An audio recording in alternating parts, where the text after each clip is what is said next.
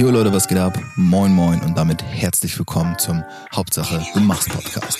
Der Podcast für alle, die ihre Ziele erreichen. Mein Name ist Christoph Heribert von Meyer und der ein oder andere wird meine Stimme vielleicht schon mal gehört haben. Um mich soll es gar nicht immer gehen. Ich wünsche mir in diesem Podcast einen Austausch zwischen mir, zwischen euch und meinen Interviewgästen. Ich möchte, dass ihr ein Teil dieser Community seid, dass ihr Teil daran nehmt, diese Folgen mitzugestalten. Insofern lasst mich wissen, was euch umtreibt. Welches Ziel erreicht ihr gerade nicht? Wo steht ihr vielleicht auf dem Schlauch? Was wünscht ihr euch an Input, den ich euch liefern kann? Genau darum geht es in diesem Podcast.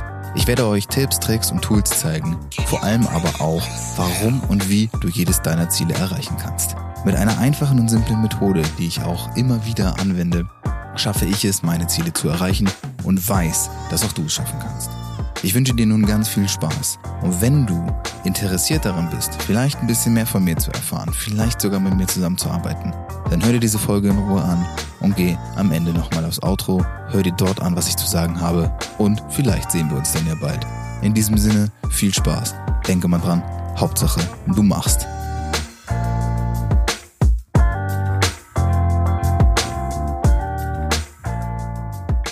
Einen wunderschönen Buongiorno und herzlich willkommen, Champs. Schön, dass ihr wieder da seid zu eurem, zu meinem, zu unser aller Lieblingspodcast. Hauptsache, du machst. Der Podcast für alle, die ihre Ziele verfolgen.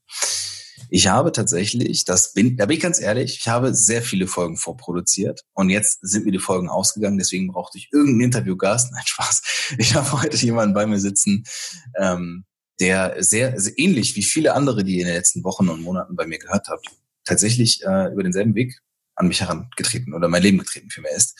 Und zwar ist das der liebe Jascha Renner. Jascha ist, das werde ich euch gleich nochmal ein bisschen erzählen, nein, das wird er euch wahrscheinlich auch ausführlich selbst erzählen, eine ganz besondere Art von Coach.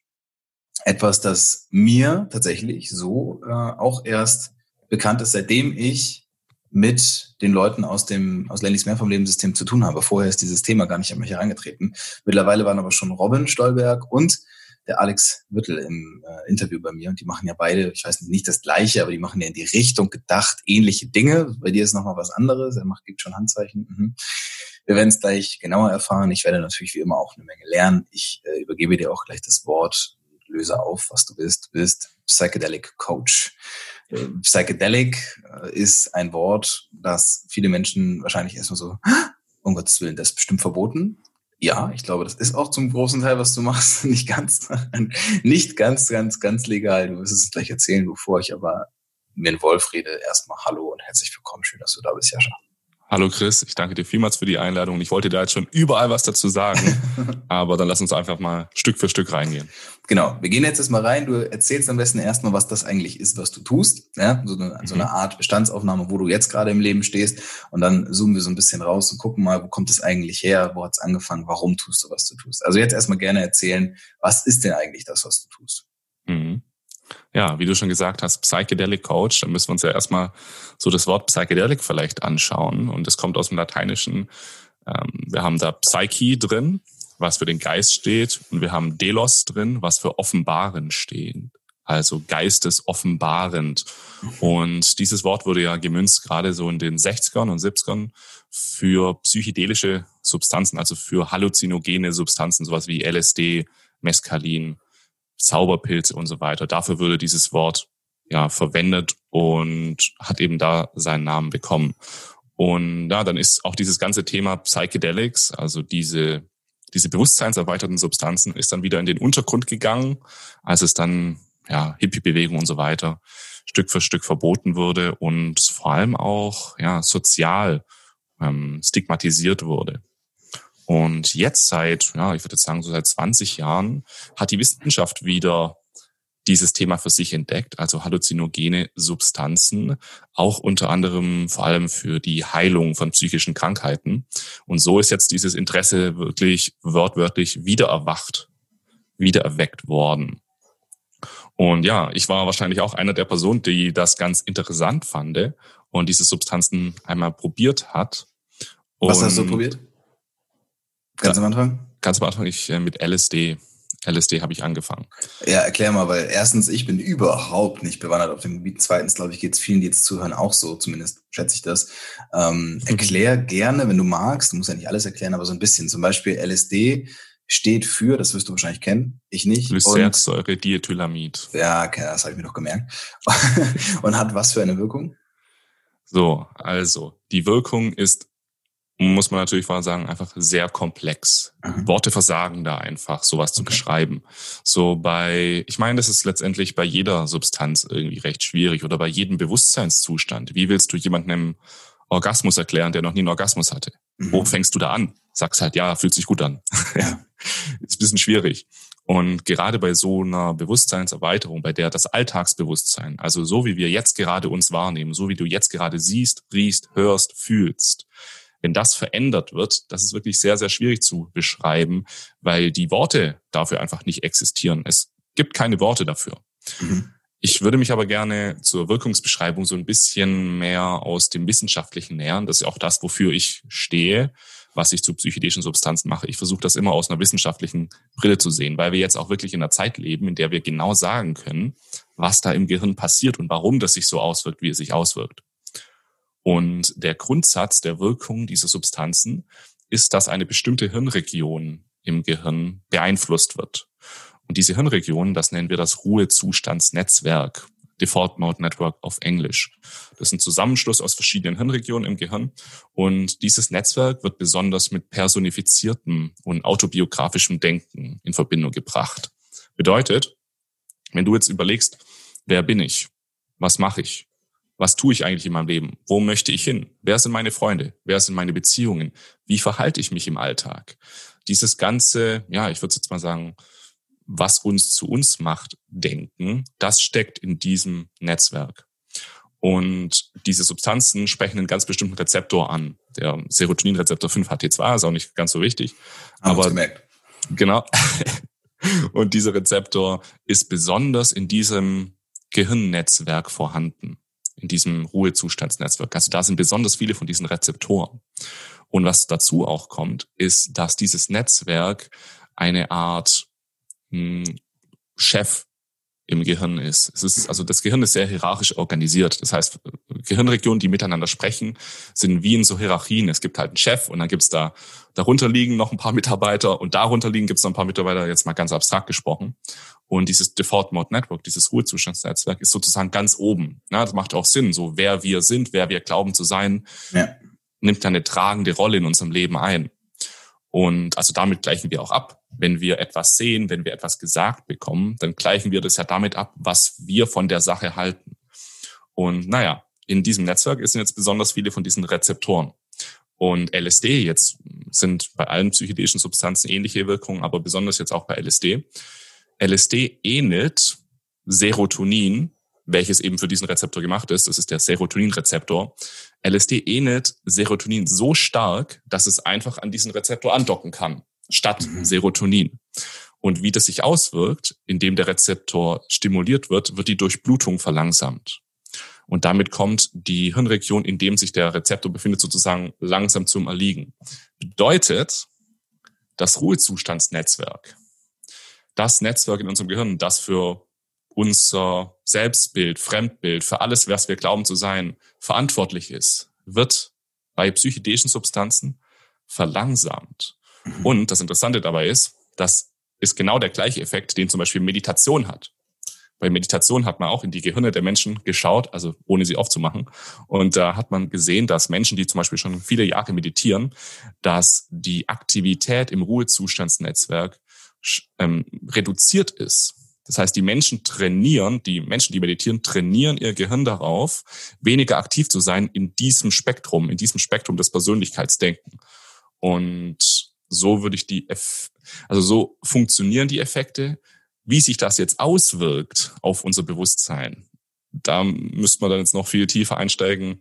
Also letztendlich das, was natürlich die meisten Menschen kennen, ist Halluzinationen, ja. äh, bunte Farben, die Realität verschwimmt, verzerrt sich man hört Dinge, die man vorher vielleicht nicht wahrnehmen konnte und so weiter. Und es hängt alles eben damit zusammen, dass unsere Persönlichkeit oder auch Ego oft genannt, viele Menschen sprechen da vom Ego, dass dieser Aufpasser, dieser Chef, der oben ist, nicht mehr so laut ist, Und das mhm. heißt, die ganzen anderen Hirnregionen, also dein, deine Audi, dein, deine auditive Hirnregion und deine visuelle Hirnregion, die können viel mehr miteinander sprechen und lassen dir sozusagen neue Bewusstseinszustände, neue Wahrnehmungen zu, die vorher im Alltag nicht möglich waren. Okay. Okay, okay, okay. Jetzt sind wir schon deutlich tiefer hinein ins Thema, als ich am Anfang beabsichtigt habe, was cool ist. Also jetzt mal abgesehen davon, dass ich sehr, sehr überzeugt davon bin, dass es ein Thema ist, was man nicht innerhalb kürzester Zeit äh, greifen kann oder erklären kann. Davon bin ich überzeugt. Ähm, wir halten uns mal so ein bisschen an die Agenda, die ich am Anfang genannt habe. Was ist das, was du quasi heute mittels dieser ganzen, dieses Wissens, was du hast, tust? Mhm, mhm. Also es sind zwei Dinge, die ich tue. Das eine ist aufklären, also das, was ich jetzt zum Beispiel gerade gemacht ja. habe. Und das andere ist betreuen, weil wir uns da vorstellen können, dass solche Bewusstseinszustände, die fernab unserem unseres Alltagsbewusstseins sind, sehr schwierig zu navigieren sind. Es ist gar mhm. nicht so einfach, mit weniger Persönlichkeit, um es jetzt mal so zu sagen, etwas zu tun. Aber das Ziel natürlich solcher Zustände ist auch nicht etwas zu tun, es ist praktisch genau das Gegenteil, sondern es geht darum, tief in sich selbst zu reisen und seine eigene Psyche mal ein bisschen auseinanderzunehmen und zu schauen, was eigentlich dahinter liegt. Was mhm. liegt eigentlich hinter den Gedanken, die ich alltäglich habe? Und ich helfe Menschen dabei, solche Erfahrungen auf eine sichere, strukturierte und verantwortungsvolle Weise zu machen, online und offline. Okay. Das ist der Stand der Dinge heute. Jetzt mhm. Frage eins: Wie alt bist du heute? 29. Frage zwei, seit wann beschäftigst du dich damit, beziehungsweise seit wann klärst du auf und betreust du in dem Bereich? Hm, das ist jetzt so seit zwei Jahren, würde ich jetzt sagen. Aber seit Ende letzten Jahres ist es auch richtig öffentlich. Ja, okay. Und dann für mich ist es immer ganz spannend und ich weiß mittlerweile auch für viele Zuhörer, die habe ich dahin, dahingehend schon konditioniert, ähm, dahinter zu fragen, woher kommt es? Ne? Also warum tust du, was du tust? Das ist eine ganz beliebte Frage bei mir im Podcast. Und woher kommt vor allem dieser, dieser Drang, das zu tun? Das ist ja doch mhm. ein sehr spezielles Themengebiet mhm. oder ein Themenfeld. Mhm. Ähm, nimm uns mal gerne mit so ein bisschen auf die Reise, was du vielleicht vorher gemacht hast. Mhm. Du, ich habe schon mal so ein bisschen herausgehört, du hast auch ein klassisches Leben schon mal geführt, ein relativ klassisches Leben. Äh, das ja. ist super wichtig, ja, ist auch ganz wichtig zu verstehen. Das sage ich auch immer wieder. Es geht nicht darum, das zu bashen und zu sagen, ey, das ist total schlecht, wenn man im Angestelltenverhältnis ist, sondern es geht darum zu verstehen, woher kommt jemand, der mhm. doch heute etwas sehr, ja, Spezielles macht. Mhm, mhm. Ja, ich denke, ich habe ein normales Angestelltenleben geführt, die letzten zehn Jahre. Ich war schon immer sehr interessiert an Computertechnik und war dementsprechend auch in diesem Feld tätig. Ich habe eine Ausbildung gemacht, IT-Systemkaufmann, habe dann da gearbeitet, habe dann in einer Softwarefirma angefangen, habe dann noch studiert und habe dann vor allem als Produktmanager gearbeitet in verschiedenen Softwarefirmen. Und das hat mich auch immer sehr erfüllt. Also ich war sehr glücklich in dieser Arbeit. Wenn mich jemand fragt, hey, wie gefällt dir dein Job, sage ich, das ist der beste Job, ne, den ich momentan machen kann. Aber ja, Interessen ändern sich eben. Und vor circa fünf Jahren habe ich dann das erste Mal Erfahrung mit psychedelischen Substanzen gemacht. Und die Erfahrung war für mich sehr einschneidend. Es war für mich das erste Mal, dass ich erkannt habe, dass wer ich glaube zu sein, wer ich dachte, wer ich sein muss, dass es eigentlich nur eine Fassade ist dass die Person, die ich gegenüber anderen Menschen bin, nur eine Maske ist. Ich meine, es ist ja zum Teil auch gut, so funktioniert unsere Psyche, dass wir eben Masken aufbauen, die uns schützen sollen. Also wenn wir zum Beispiel schlechte Erfahrungen gemacht haben, dann möchte uns unsere Psyche schützen und baut da sozusagen Schichten darüber auf, die uns dann in Zukunft davon schützen sollen. Und ich habe eben bei dieser Erfahrung ganz, ganz tief in mich reinschauen können und habe sozusagen, ja, das ist so ein bisschen das authentische Selbst, könnte man vielleicht sagen. So, ich habe in mir diesen, diesen Jungen gesehen, diesen kleinen Jungen, der eigentlich nur Liebe will, der, eigentlich nur Liebe möchte und Freunde haben möchte und ein schönes Leben haben möchte. Den habe ich da erkannt, habe aber dann gemerkt, wieder, als ich dann praktisch von der Erfahrung wieder in den Alltag zurückgekommen bin, dass ich da ganz, ganz viele Schichten drüber aufgebaut habe. Und das war für mich so der Startschuss, an dem ich gesagt habe, so, du arbeitest jetzt an diesen Schichten. Du wirst jetzt mit Hilfe dieser Substanzen weiterhin dein Bewusstsein sozusagen auseinanderkrempeln und schauen, wie das alles so entstanden ist und wie du es vielleicht so umprogrammieren kannst, damit es dir dient, damit es wirklich der Person dient, die du wirklich bist. Und das habe ich dann in den letzten fünf Jahren gemacht und habe dann eine unglaubliche Transformation hingelegt. Ich bin einfach ein komplett anderer Mensch geworden. Ich meine, ich war früher, ich meine, so das, so gewisse Eigenschaften waren natürlich gleich, die einfach, ja, ich, na, du kannst dich jetzt nicht einfach grundsätzlich ändern, du wirst kein neuer Mensch. Mhm. Aber ich habe eben ganz viele von meinen ähm, Alltagsmasken ablegen können und habe so das Gefühl, dass ich näher an mir dran bin, dass ich mehr innere Ruhe habe, dass ich mehr Klarheit habe, dass ich nicht mehr überlegen muss, wer ich sein möchte, sondern dass ich einfach genau weiß, wer ich bin, dass ich meine Persönlichkeit sozusagen bombensicher gemacht habe und das auch nach außen tragen kann. Und diese Transformation, die ich in den letzten Jahren gemacht habe, da habe ich mir dann letzten Jahr, äh, letztes Jahr irgendwie so gedacht, krass, krass, was da, was da passiert ist, krass, was ich da an mir verändern konnte, krass, wie ich mich heute fühle, wie dieses unfassbare Glück, das aus mir rausströmt. Warum können das nicht mehr Leute machen? Warum ist das verboten? Das kann nicht sein. Das ist wirklich ein Verbrechen gegen die Menschheit. Und das ist mein Why. Ich glaube, dass es nicht gerechtfertigt ist, dass Menschen es verwehrt wird, selbst solche Transformationen zu machen, selbst ihr eigenes Bewusstsein hinterfragen zu können, also ihre, ihre Persönlichkeit mal aus einem anderen Blickwinkel zu sehen und dass Menschen überhaupt es verwehrt wird, dass sie mithilfe solchen Substanzen an sich arbeiten können. Das ist für mich mein Why. Ich finde, das ist falsch und daran arbeite ich, dass ich Menschen auch auf diesem Weg begleiten kann, dass ich Menschen dabei helfen kann, ebenfalls solche sicheren und transformativen Erlebnisse machen zu können. Okay. Sollte ich es vergessen, weil ich jetzt gleich noch was anderes sagen will, ähm, erinnere mich daran, dass wir noch über, darüber sprechen, dass dass ja gewisse Dinge oder relativ viele Dinge verboten, in Anführungszeichen, also gesetzlich einfach verboten sind, also illegal sind. Mhm. Ähm, das finde ich auf jeden Fall auch enorm interessant. Ähm, vor allem, weil du jetzt ja auch gerade in Portugal bist und ich weiß, dass da ja die Gesetzlage auch nochmal ein ganz bisschen anders ist als zum Beispiel ja. in Deutschland. Aber jetzt erstmal noch ein bisschen dabei bleiben bei diesem transformativen Prozess. Du hast jetzt ja von diesen Alltagsmasken gesprochen, was ich gerade einen sehr, sehr witzigen Begriff finde, weil genau so heißt es ja momentan sind ja diese Alltagsmasken, die wir tragen. Äh, die werden ja, ja ne, die AHA-Regel, Abstand, äh, Hygiene, äh. Alltagsmaske. Ah. Tatsächlich ist das die AHA-Regel, die gerade in Deutschland richtig Krass. propagiert wird. Ähm, jetzt hast du ja von denen schon ein paar Mal gesprochen.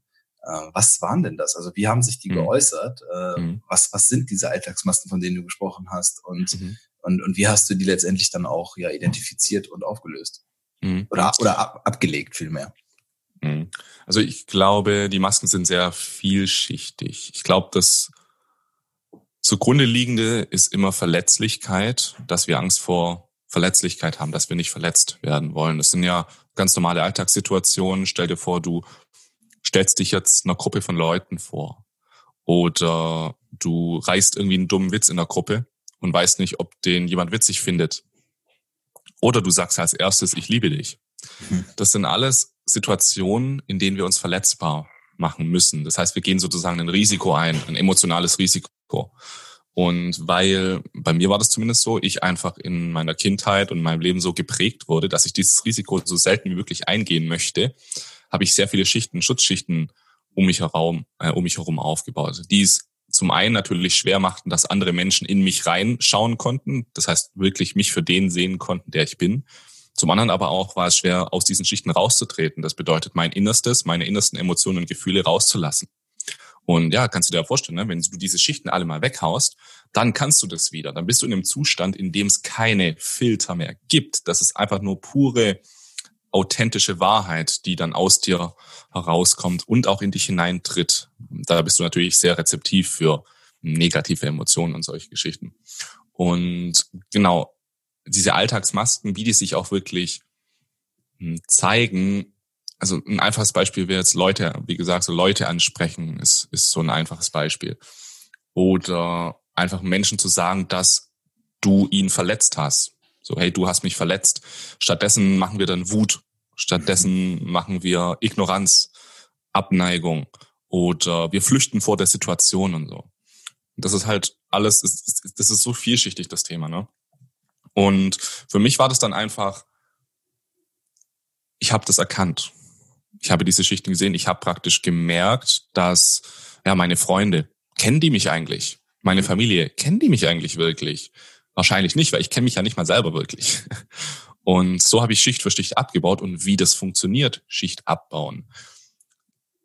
Der erste Schritt ist es erstmal zu erkennen. Ne? Der erste Einsicht ist der Weg zur Besserung. Also wir müssen erstmal schauen, wann ziehen diese Schichten denn? Wann habe ich denn so, eine, so einen Abwehrmechanismus? Mhm. Und was wir dafür brauchen, ist einfach Achtsamkeit. Ne? Achtsamkeit ist sozusagen die Allgegenwärtigkeit der inneren und äußeren Welt, dass wir genau erkennen, was, gerade, was geht gerade außerhalb von uns ab und was geht gerade in uns ab. Und das auf eine sehr achtsame und sehr aufmerksame Weise sozusagen. Das heißt, umso mehr Achtsamkeit wir haben, umso mehr können wir diese Schichten, nenne ich es jetzt mal, können wir diese erkennen. Und umso mehr wir sie erkennen, können wir uns dann auch überlegen, hey, warte mal, ich mache das jetzt anders. Hey, ich spreche diese Person jetzt an. Hey, ich spüre gerade diesen intuitiven Impuls in mir. Ich werde den jetzt nicht wieder runterdrücken, sondern ich lasse ihn einfach raus. Ich, ich, ich lasse es einfach raus, diese Gefühl, dieses, diese Emotionen. Ich spreche diese Person einfach an. Ich sag ihr einfach, dass ich sie liebe. Ist mir scheißegal. Und ja. Okay. Um, ähm, für mich persönlich, ich gehe, weil ich gehe mit allem mit. Ne? Also alles, was du gesagt hast, da gehe ich total mit.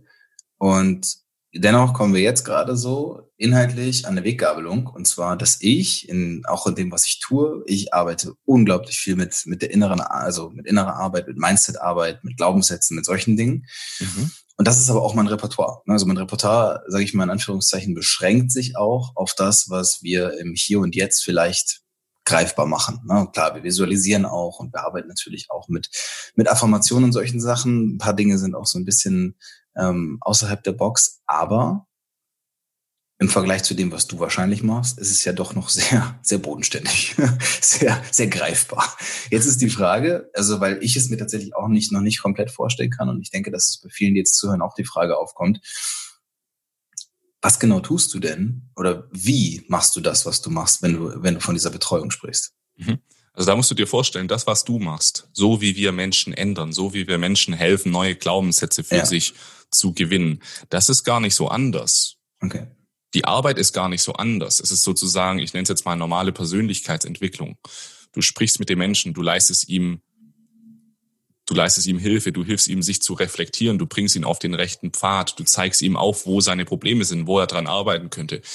Ich helfe den Leuten dabei, Alltagsangewohnheiten zu implementieren, täglich zu meditieren, zu journalen, alles Mögliche. Das ist gar nicht anders diese psychedelischen Substanzen sind sozusagen ein zusätzliches Werkzeug, eine Ergänzung, eine Abkürzung, könnten wir es fast schon sagen, die es eben ermöglicht, dass die Menschen diese, weil du musst dir vorstellen, was ist eigentlich der Grund, warum sich Menschen nicht ändern können? Der Grund ist sie selbst. Sie selbst hindern sich, sie, sie hindern sich selbst daran, sich zu ändern. Und dieses Selbst, das etwas, das uns daran abhält, uns zu ändern, dieses Selbst wird mit psychedelischen Substanzen sozusagen temporär herabgesenkt. Und diese Zustände erlauben es uns sozusagen einfach mal hinter den Vorhang zu schauen. Nur für kurze Zeit, ne?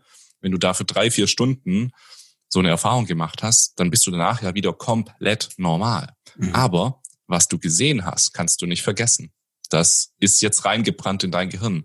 Es ist jetzt reingebrannt, dass du siehst, hey, die Person, die ich jetzt hier dachte zu sein, dass ich die Person ich bin jetzt die Person, die in dieser Situation eben einfach so reagiert. Ich bin halt so. Ja. Dass das nur Illusion ist. Ist doch, ja doch, wir gehen jetzt mal, wir machen den Übergang, weil ich habe es noch nicht vergessen. Das Thema ist ja, es ist ja emotional auch sehr aufgeladen, zumindest glaube ich. Also bei mir ist es so, ich weiß gar nicht so recht, was ich von solchen Substanzen halten soll. Erstens, weil ich auch super gefährliches Halbwissen habe. Das ist ja eigentlich immer das Gefährlichste. Ähm, zweitens, weil letztendlich die Dinge ja auch, zumindest gesetzlich gesehen, ich glaube fast alle, ich weiß nicht welche nicht, aber viele sind ja nicht erlaubt. So. Mhm. Natürlich fängt das ja schon im Kleinen, sage ich mal in Anführungszeichen, an, wenn es um die Diskussion geht, sollte Gras äh, legalisiert werden, wenn wir letztendlich Alkohol als Droge völlig äh, gesellschaftlich völlig okay finden. Ne? So, ja, kann man drüber streiten, ist ja auch ist es irrelevant jetzt gerade für diesen Moment. Was ist denn das, oder sagen wir mal so, warum sind diese Dinge verboten? Warum sind die gesetzlich verboten? Und warum glaubst du, dass es falsch ist? Weil ich gehe davon aus, dass du denkst, dass es falsch ist, sonst würdest du ja keine Aufklärung betreiben. Das ist ein sehr, sehr großes Thema, Chris. Machen wir, machen wir die große Version, machen wir die große Runde. Also die große Runde fängt wahrscheinlich schon irgendwie im 15. Jahrhundert oder so an, als die Spanier in äh, Südamerika, Mittelamerika gelandet sind und da gesehen haben, dass da irgendwelche Leute so Pilze einnehmen für ihre religiösen Zeremonien und dass diese Menschen überhaupt keinen Bock hatten, dann irgendwie katholisch zu werden oder irgendwie nach den Spaniern zu tanzen. Das war sozusagen die erste Drogenprohibition, die es in unserer Geschichte gab. Und so ging es dann auch immer weiter und weiter. Und es war oft so ein bisschen Religion gegen Bewusstseinserweiterung. So dieses Mantra, das hat sich immer wieder so, hast du immer wieder rauslesen können.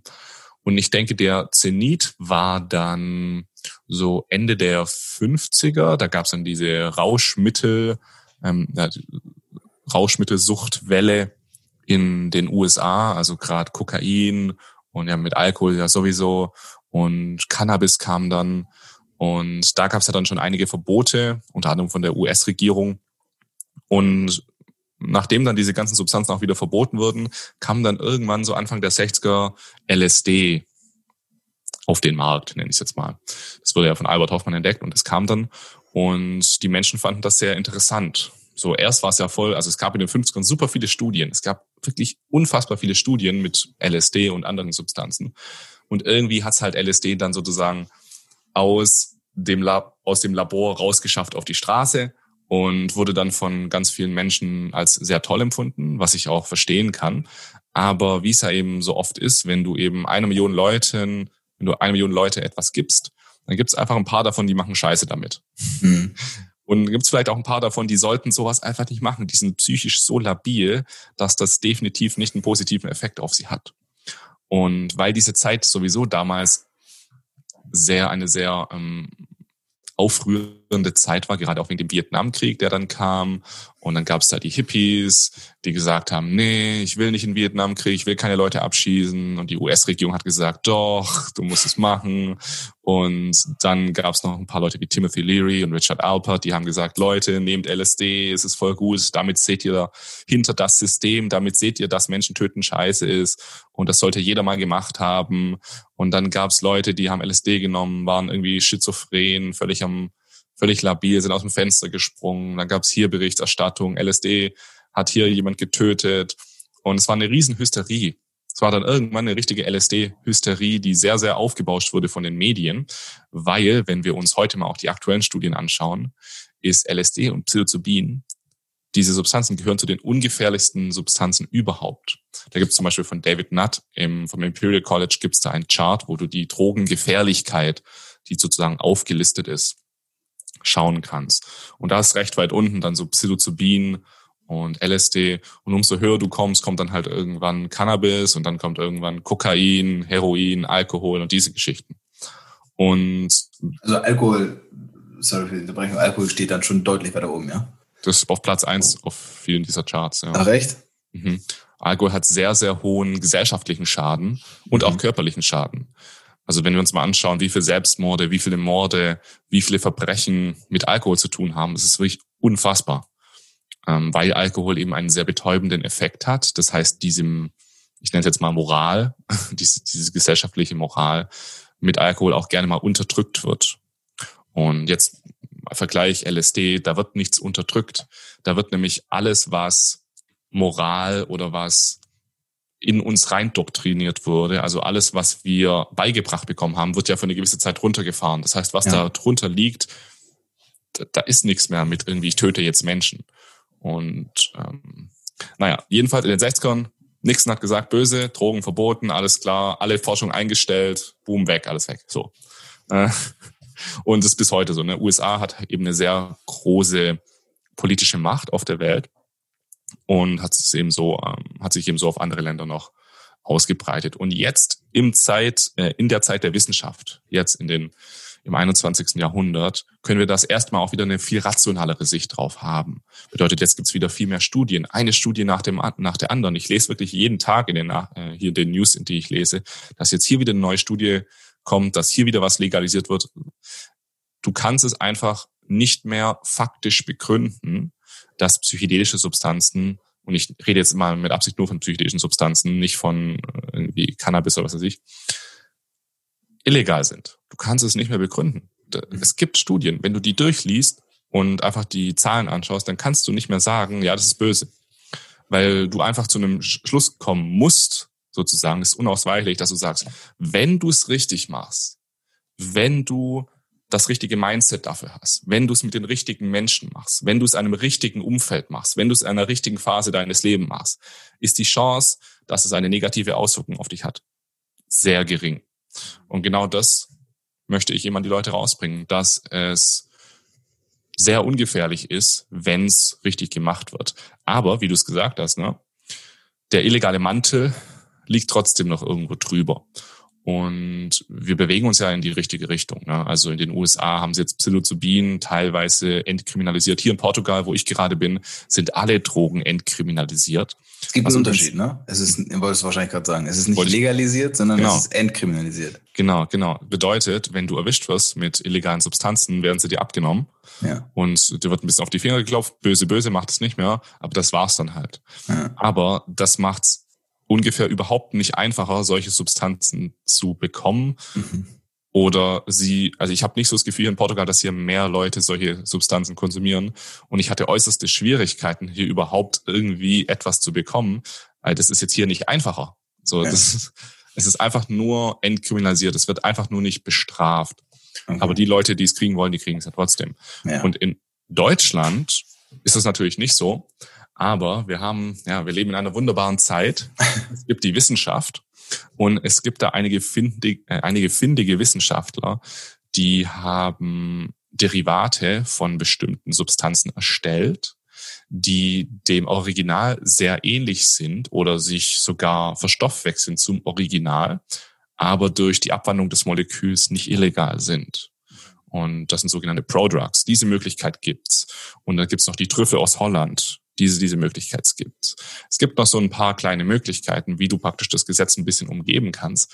Aber das ist eigentlich gar nicht so wichtig, weil wichtig ist nur, dass wenn du diese Substanz nehmen möchtest, wenn du sagst, wow, ich habe da so viel dazu gelesen, so viel gesehen, mit so vielen Menschen darüber geredet, ich möchte das machen, dann ist dir sowieso klar, dass die Gesetzgebung dir letztendlich egal ist, dass du nicht dahinter stehst. Und deswegen ist es auch für mich gar nicht so relevant, ob das legal oder illegal ist. Es hat eher was mit Überzeugung zu tun. Okay, verstehe. Ein bisschen Richtung Abschluss, auch wenn noch sehr viele Fragen offen sind. ähm, für mich als absolute Noob auf diesem Gebiet. Du hast es ja eben schon genannt, du, du unterscheidest ja schon sehr klar. Das sind ja schon sehr klare Differenzierungen. Du sagst äh, psychedelische, psycher, psychedelische? Psyche. Psychedelische Substanzen. Darunter fällt jetzt aber kein Cannabis. Und ich würde vermuten, wenn ich es richtig verstanden habe, auch kein Kokain? Nee, Kokain auf keinen Fall. Also wo ist der Unterschied zwischen Kokain ja. und jetzt keine Ahnung, was ist eine psychedelische Substanz? LSD dementsprechend. Mhm. Also wir unterscheiden da zwischen den klassischen Psychedelika und den ja, erweiterten Psychedelika. Ja. Und die klassischen Psychedelika sind LSD, DMT, Psilocybin und Mescalin. Das sind so die bekannten sozusagen. Und bei denen ist es auch wirklich so, dass die Wirkung super, super ähnlich im Gehirn nachweislich ist, weil die gehen alle auf diesen Rezeptor, den ich vorher angesprochen habe, diesen 5-HT2A-Rezeptor. Und so würde ich psychedelische Substanzen auch gerne definieren, dass die diese dass die psychedelische Wirkung über diesen Rezeptor kommt. Das heißt, über diesen Rezeptor, der unser Ego herunterfährt und praktisch irgendwas mit unserem Ego macht.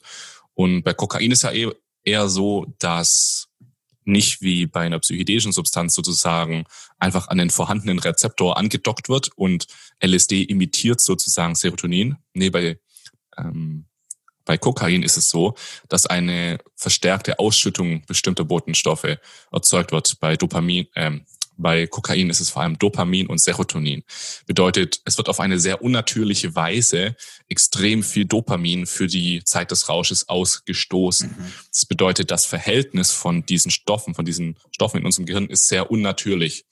Und bei LSD ist es ja nicht so, dass da etwas verändert wird, sondern es kommt nur etwas dazu mhm. und das wird sozusagen auch danach einfach wieder abgebaut. Das bedeutet, und das ist auch das Interessante daran, der Körper verbraucht nichts es wird kein Stoff verbraucht, wie zum Beispiel bei MDMA oder Dopamin, bei dem etwas verbraucht wird und wir danach sozusagen in einen Come-Down oder in einen Kater eben stolpern.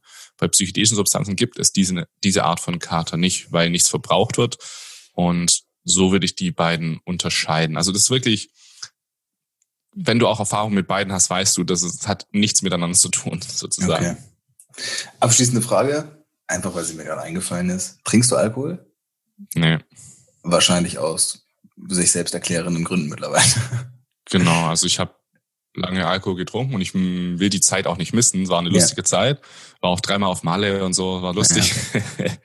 und ja, ich habe jetzt einfach in den letzten Jahren, gerade in den letzten fünf Jahren, das so Stück für Stück abgebaut. So, wenn du mir einen Radler hinstellst, trinke ich es noch, aber sonst eigentlich nicht. Okay, okay.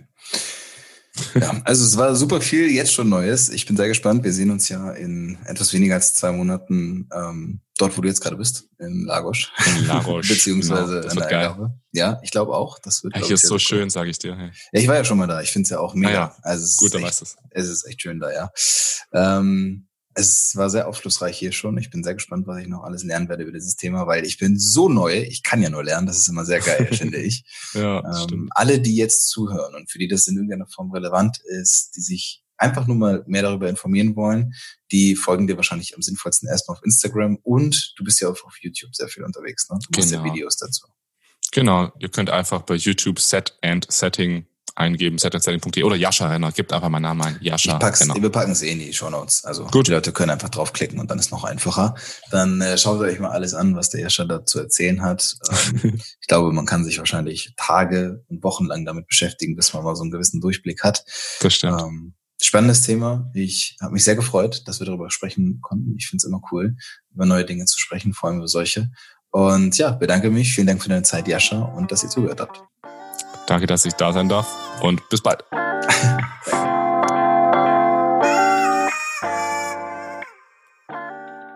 Oh, das war's schon wieder? Ja, leider ist die Folge schon wieder vorbei. Aber keine Angst, es war nicht die letzte. Alles, was du hier gehört hast, ist natürlich wieder aus meinem Kopf und eventuell aus dem Kopf eines unglaublich spannenden Interviewgastes entsprungen. Ich übernehme für alle Angaben keine Gewähr, freue mich aber, wenn es dir geholfen hat.